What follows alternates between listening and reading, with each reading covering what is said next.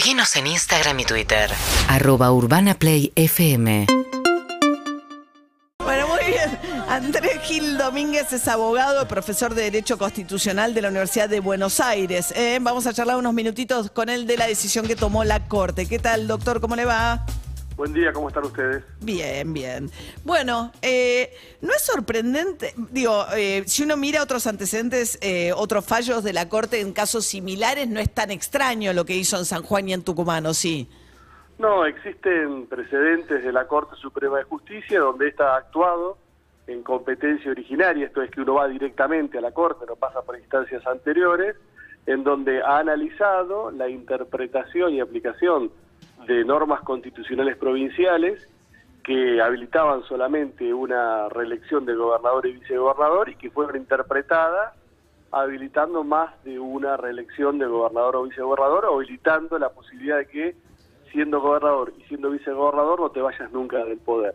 Y la Corte ha resuelto, a través de la aplicación del, del principio republicano de gobierno, que debía actuar y que las interpretaciones, y en esto coincido, siempre tienen que ser las más restrictivas posible. Cuando hay una constitución provincial que habilita una sola reelección o dos reelecciones, en fórmula de gobernador y vicegobernador, siempre se tiene que aplicar la interpretación más restrictiva porque si no se habilitaría en el fondo reelecciones indefinidas y eso no ha sido la voluntad de los constituyentes provinciales. Claro, la voluntad vista, es poner un límite, tratar de favorecer la alternancia. Lo que pasa es que, claro, si vos decís, no, yo antes fui vice, entonces ahora voy de gobernador, No, el mandato de vice si no uno cuenta. habilita, si uno habilita interpretaciones en donde puedo ser dos veces gobernador, dos, vice, dos veces vicegobernador, una vez vicegobernador, dos veces gobernador, bueno, en realidad es una interpretación que está burlando esa Claro. idea de la constitución provincial Que es ponerle fijar un límite. un límite. Claro, claro. Ahora, el problema del fallo de la Corte es político, porque la Corte Suprema de Justicia tenía tiempo para o dar un traslado previo y resolver la cautelar con más fundamentos, o dar un traslado previo y resolver el fondo de la cuestión, con lo cual hoy, el, el domingo, estos dos distritos celebrarían sus elecciones con estos candidatos inhabilitados y con otros candidatos o candidatas ocupando la fórmula. Se le hubiese entorpecido el proceso electoral provincial. Lo que pasa es que, Corte claro, la corte, la Corte dio lugar a la cautelar, pero no falló sobre la cuestión de fondo. Eso es lo que hace que no se puedan hacer las elecciones, porque no saben si al final les va a permitir o no competir. O sea, uno entiende que no los va a dejar competir, porque no va a hacer esto para dejarlos competir. Pero mientras tanto no pueden hacer nada de estas provincias.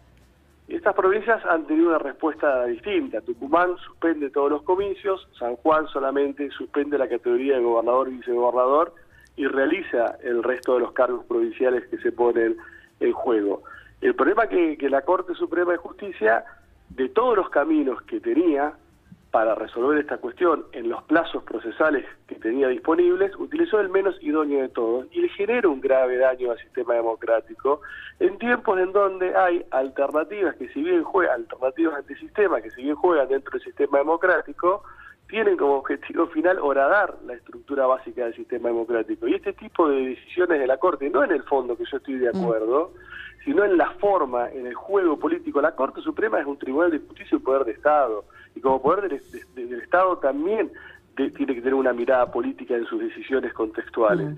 Y me parece que ha utilizado la, la peor alternativa de todas las que tenía disponibles. Y a, a su vez que esto genera también una, una ruptura, no, yo no sé si no es definitiva, con el Partido Jus- Justicialista de manera global. Entonces una Corte, que es el árbitro de los árbitros, que tiene su legitimidad democrática por lo que argumenta, por las decisiones prudentes que toma en tiempos oportunos, ha tomado una decisión muy poco fundamentada y en tiempos muy poco prudentes. Ujú. Bien, Andrés Gil Domínguez, abogado, profesor de Derecho Constitucional. Muchas gracias. ¿eh? Muchas gracias, muy buen día para todos. Hasta luego. Sí, el debate va a seguir. Lo que pasa es que, bueno, eh, no hay número tampoco. El oficialismo no tiene número para destituir a los integrantes de esta Corte. Están avanzando con el juicio político en la Cámara de Diputados, pero no tiene los dos tercios que necesita la destitución de un juez de la Corte. No, lo más Eh, probable lo que tiene es que en la comisión tiene la mayoría, con lo cual en la comisión va a avanzar, pero cuando llegue al recinto no va a tener el número para hacerlo.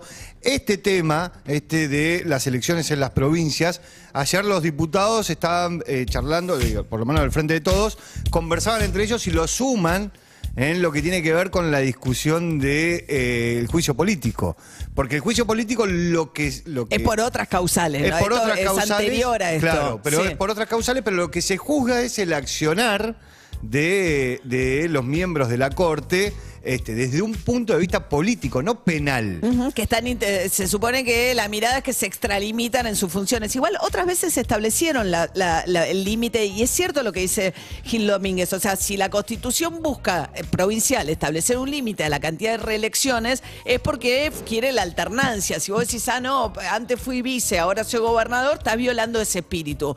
El problema es la oportunidad, cinco Claro. días antes de las elecciones y la forma, porque no resuelve el tema de fondo, porque ahora después tienen que esperar al nuevo fallo en Tucumán y San Juan que iban a tener elecciones a gobernador este domingo con muchas chances para Mansur, que iba de vice, y para Sergio Uñac, que es el actual gobernador que es peronista del Frente de Todos.